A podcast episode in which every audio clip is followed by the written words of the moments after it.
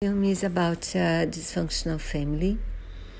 The father dreams to be a successful businessman, but he's a failure. The mother is the link between everybody. The grandfather is a drug addict. The uncle who comes to live with the family because he tried suicide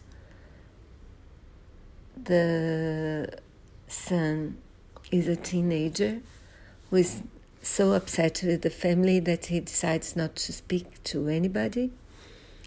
And the girl dreams to be Miss Sunshine, um, a child miss. And they they have to go to the pages and there and they, they drive a very old van. And they, you know, when you get involved with the family, and it has a wonderful, almost final scene, and they are so, so special, especially the girl. Uh, the soundtrack is very good as well. So I do think you should. Yes, I think I do think it's worth seeing.